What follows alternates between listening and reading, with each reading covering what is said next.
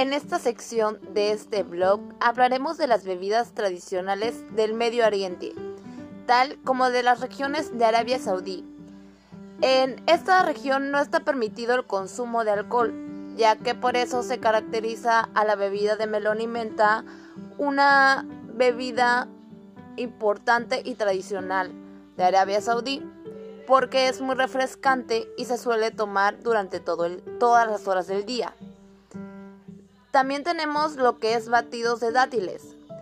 Son endulzados especialmente con dátiles y perfectos para aquellos que están faltos de energía. También tenemos lo que es el carcade. Es una infusión obtenida de las hojas del hibiscus.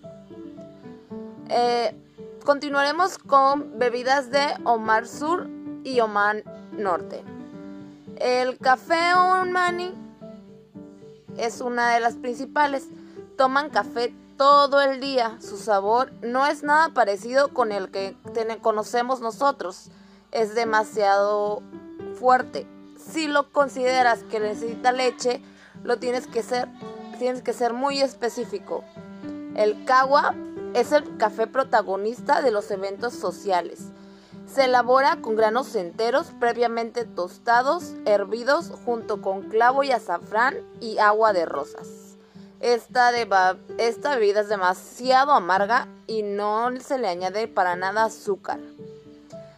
Continuaremos con bebidas tradicionales de Kuwait.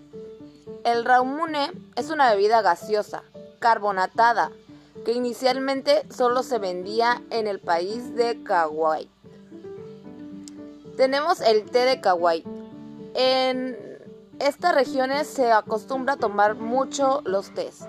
El té de Kuwait, sus ingredientes normalmente son el azafrán y el cardomo. Este té se sirve generalmente después de la comida. Tenemos lo que es el laván o leche fermentada, una de las bebidas más populares de. Kuwait es regularmente bebida porque es muy refrescante y se toma por las noches antes de dormir para mayor digestión.